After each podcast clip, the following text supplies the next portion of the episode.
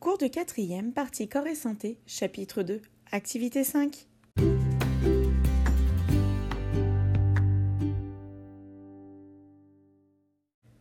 Bonjour à tous, j'espère que vous allez bien. Lors du dernier cours, nous avons appris que la communication nerveuse est permise grâce au contact entre les neurones. En effet, on a appris que la libération des messagers chimiques, les neurotransmetteurs, par le neurone présynaptique induit la transmission d'un message nerveux électrique dans le neurone postsynaptique.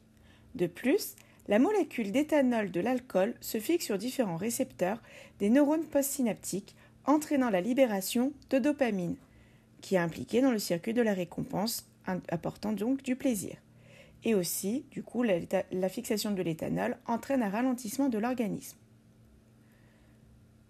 Là maintenant, les parents de Bastien fument depuis plusieurs années.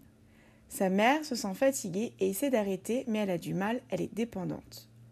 Un copain lui propose une cigarette à la sortie du collège, mais Bastien ne souhaite pas devenir dépendant comme ses parents, ni perdre ses chances pour la compétition. Est-ce obligatoire? Cela nous amène à la question comment le tabac agit-il sur l'organisme? Pour y répondre, nous allons travailler sur deux séances.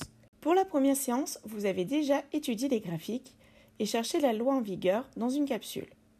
Nous allons discuter maintenant des conséquences du tabac sur l'organisme et du coup de la loi en vigueur pour comprendre ce qui se passe, qu'est-ce qu'on peut faire ou pas. Puis nous compléterons le questionnaire vrai ou faux. Vous allez apprendre pas mal de choses. Pour la deuxième séance, nous allons réaliser une modélisation de l'action de la cigarette sur les poumons et nous observerons au microscope des poumons de fumeurs. Je vous souhaite bonne chance, vive la curiosité, à bientôt!